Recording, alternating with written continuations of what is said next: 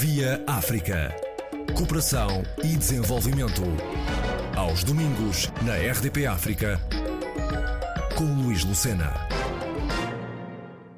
A garantia de proteção dos incaídos foi levada a sério pelo Centro de Investigação Nova África em todos os países previamente selecionados. Um dos pressupostos para o sucesso deste estudo sobre a maior aceitação da vacina contra a Covid-19 nos países em desenvolvimento. Destacou Matia Fráquia. Todo o trabalho foi feito garantindo que um, os nossos inquiridores e as nossas inquiridoras uh, tivessem protegidos, em primeiro lugar, por isso, na urgência de um, tentar fazer face à emergência. Um, é bom se lembrar e o Ministério da Saúde de Moçambique está a prestar muita atenção à proteção dos seus trabalhadores também nesse sentido. Por isso, os pressupostos do estudo foram urgência do lado, mas também ter certeza que não tivesse uma piorar a situação de algumas pessoas para um, trabalhar com mais pressa.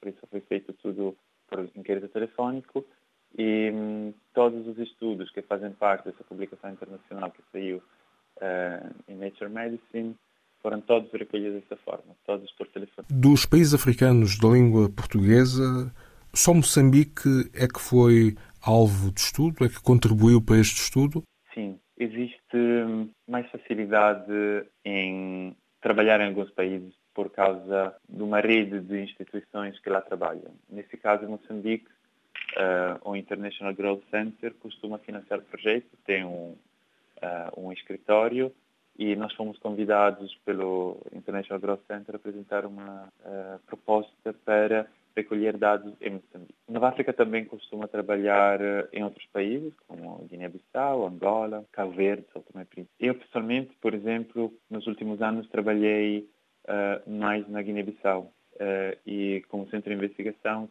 tínhamos interesse em levantar dados lá também. Um, infelizmente, existe mais dificuldade em ter acesso a oportunidades de financiamento, sobretudo no curto prazo, para esse tipo de trabalho de investigação. Uh, enquanto em Moçambique foi uh, um convite que nós recebemos. Uh, por isso, Nova África tinha todo o interesse em conduzir esse tipo de estudo também em outros países. Foi em Moçambique porque houve, com alguma rapidez, uma coordenação entre financiador e centro de investigação e assim foi possível implementar rapidamente o estudo. E pode dizer-nos em que hum, países, portanto, não falantes de português, uh, anglófonos, uh, francófonos, onde o estudo também foi realizado? Claro.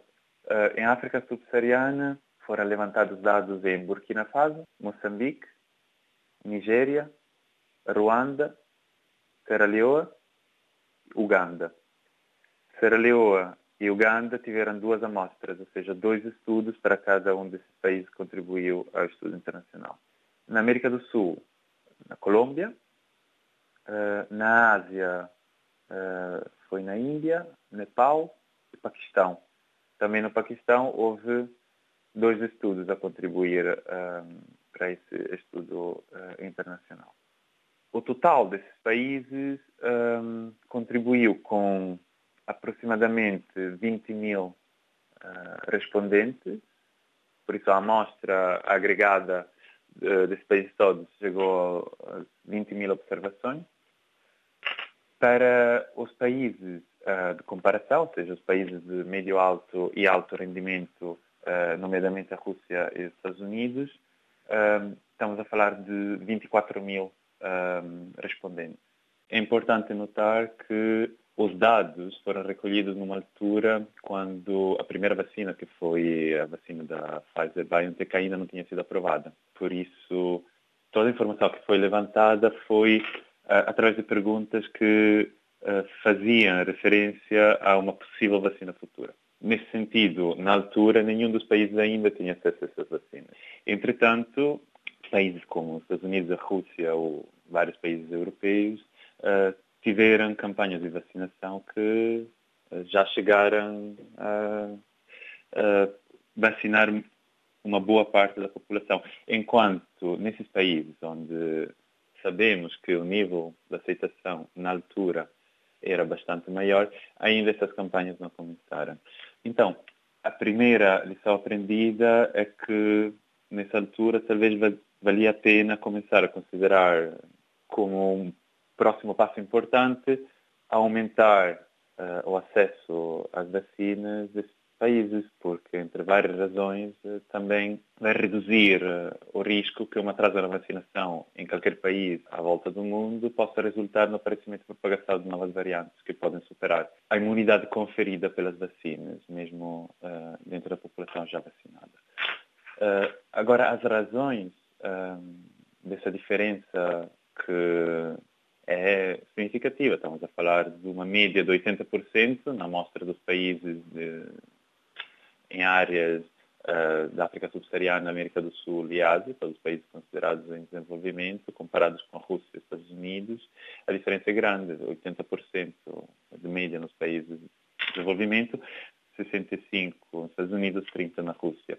O investigador Matia Fraquia, do Centro Nova África, Todas as entrevistas deste estudo comparativo foram realizadas por contacto telefónico e Moçambique, o único país lusófono selecionado entre vários francófonos e anglófonos em desenvolvimento. Via África. Cooperação e desenvolvimento. Aos domingos, na RDP África, com Luís Lucena.